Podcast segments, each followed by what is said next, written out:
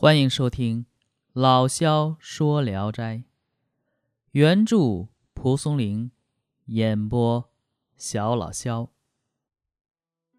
今天讲的这篇名字叫《阎王》。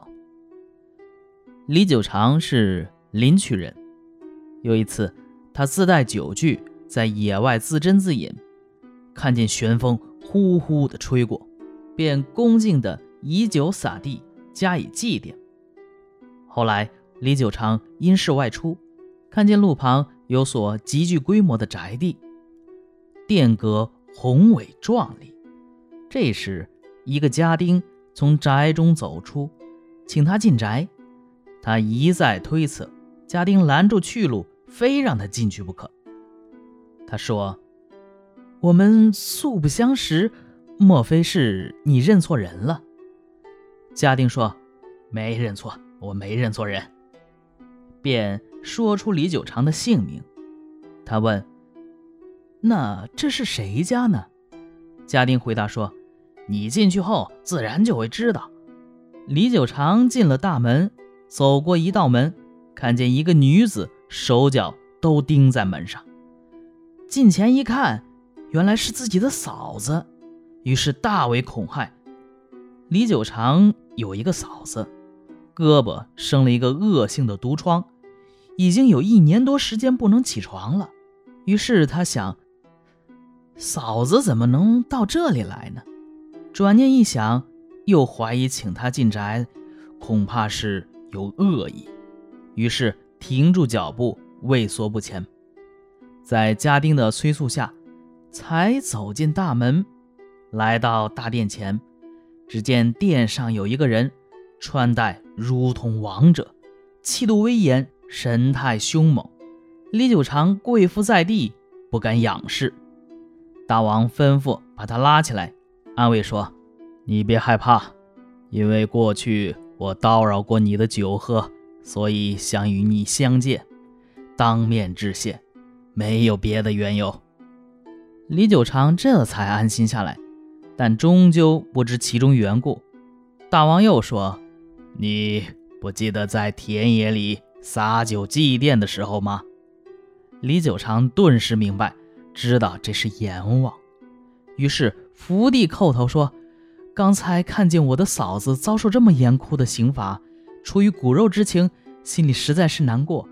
呃，请大王怜悯他，宽恕他。”阎王说：“这人极为蛮横嫉妒，应该受这种惩罚。”三年前，你哥哥的小妾生孩子时直肠脱出，他暗中把针扎在了肠子上，使这个妾至今肚子经常作痛。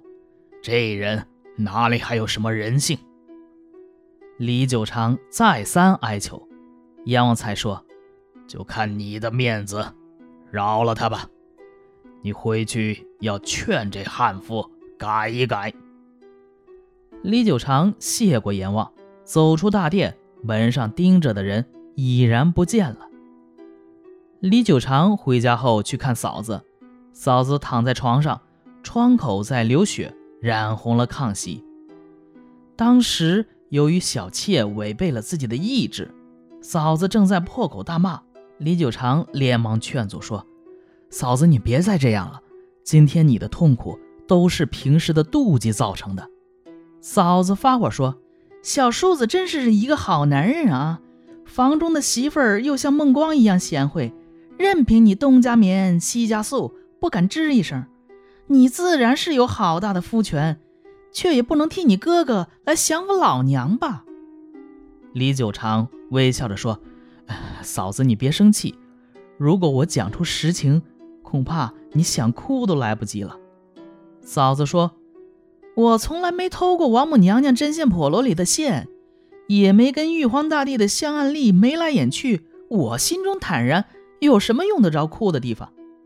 李九长压低声音说：“把针扎在别人的肠子上，该当何罪啊？”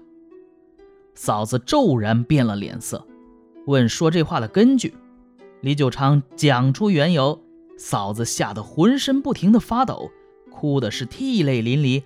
哀嚎着说：“哎呀，我可再也不敢这么干了。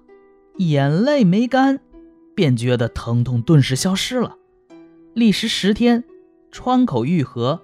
从此呢，嫂子痛改前非，于是以贤惠为人所称道。后来，妾又生了孩子，肠子再次堕出，那根针真真切切地扎在上面。把针拔掉以后，小妾肚子疼的毛病才告痊愈。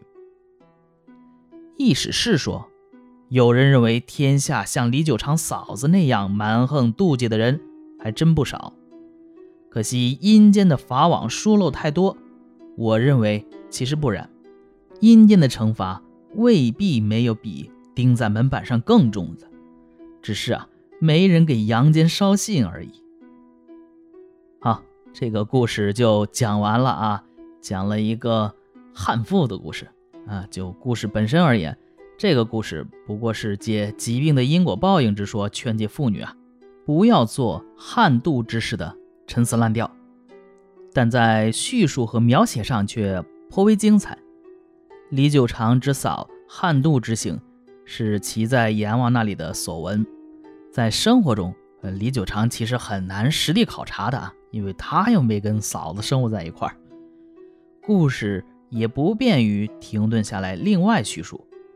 但小说选择李九长见到嫂子，正赶上其够骂小妾，尤其是通过劝诫时三言两语的对话，就鲜明地活化出其平日的悍妒厉害性情。